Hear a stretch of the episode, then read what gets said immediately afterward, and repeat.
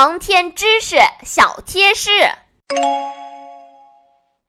小朋友们，在我们今天的故事里，小达和星妹即将开展训练的时候，居然要依靠巨大的摇臂将它们吊起来，才能放进水槽中。这是为什么呢？因为他们穿着舱外航天服。航天服分为舱内航天服和舱外航天服。舱内航天服我们之前讲到过，是航天员乘坐飞船进入太空时和返回地面时穿的。舱外航天服则是航天员在出舱进入外太空工作时穿的。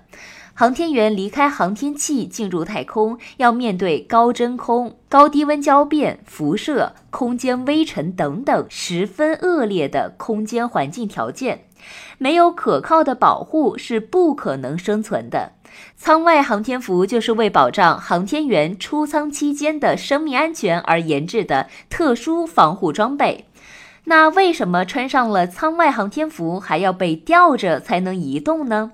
当然是因为舱外航天服非常笨重。舱外航天服主要是由航天服本体、携带式环控声保系统、测控通讯系统三大部分组成。其中，航天服本体是一种以硬式结构为主、软硬结合的多层结构服装，自里到外由液冷通风服、气密压力服和多功能防护服构成。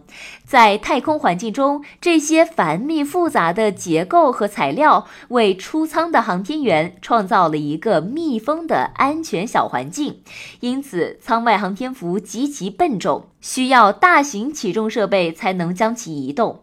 但是最有效的保护措施永远是正确的操作。这不，小达就因为自己的莽撞，将自己陷入到危险的边缘。这次他还能得救吗？关注故事，点击订阅，我们下集揭晓。